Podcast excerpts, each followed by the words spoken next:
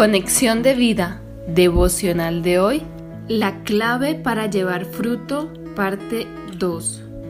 Dispongamos nuestro corazón para la oración inicial. Padre Santo, tus preceptos son los que alumbran mis ojos, tu verdad la que me limpia de toda mentira, y tus mandamientos los que alegran mi corazón.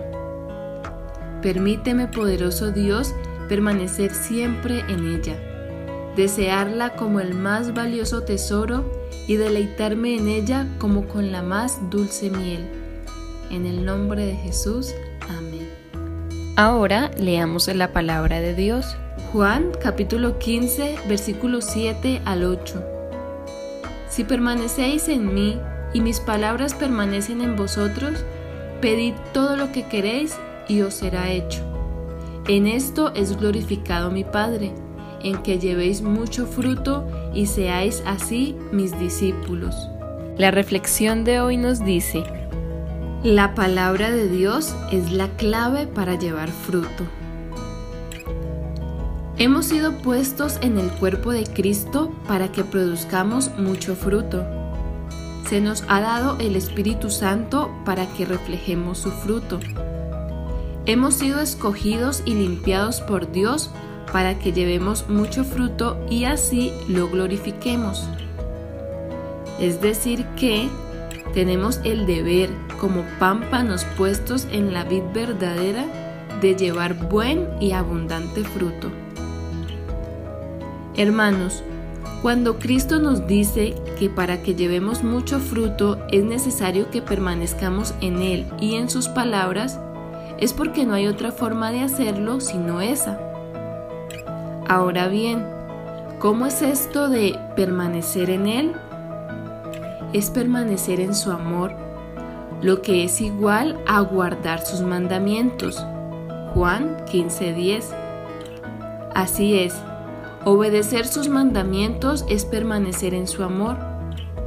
Cuando obedecemos sus mandamientos, no le hacemos mal al prójimo y no ofendemos a Dios. Cuando obedecemos sus mandamientos, permanecemos en su palabra. Su palabra es nuestra verdad. A la vez, la verdad es Cristo. Y todo aquel que conoce la verdad es libre, libre de la esclavitud del pecado. Juan 14:6 y Juan 8:32. En resumidas palabras, podemos decir que nosotros al obedecer la palabra de Dios estamos permaneciendo en su amor y en su verdad que es Cristo mismo, lo que nos hace libres del pecado y limpios para producir mucho fruto.